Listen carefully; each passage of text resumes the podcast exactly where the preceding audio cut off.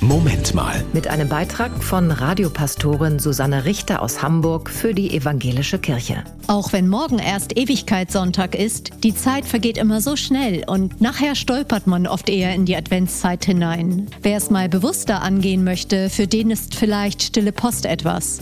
Stille Post ist ein Postkarten-Adventskalender von Susanne Niemeyer und Matthias Lemme mit Landeplatz für die Seele. Das hat viel damit zu tun, erstens wieder langsamer zu werden und auch berührbarer zu werden, um irgendwie rauszukriegen zwischen Kriegen und Krisen, was zählt und worum geht es eigentlich und was hat die Geschichte mit dem Jesuskind damit zu tun. Wie bei dem Kinderspiel werden auch bei dem Kalender Stille Post Botschaften weitergegeben.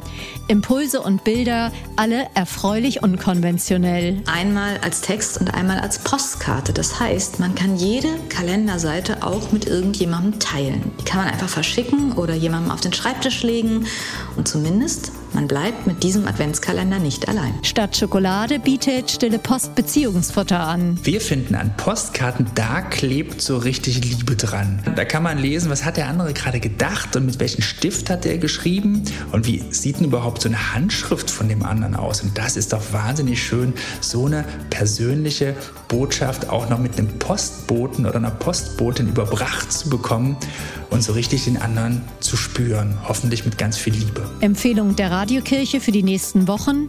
Stille Post von Matthias Lemme und Susanne Niemeyer, erschienen im Chrismon Verlag. Das war ein Beitrag von Radiopastorin Susanne Richter aus Hamburg für die Evangelische Kirche.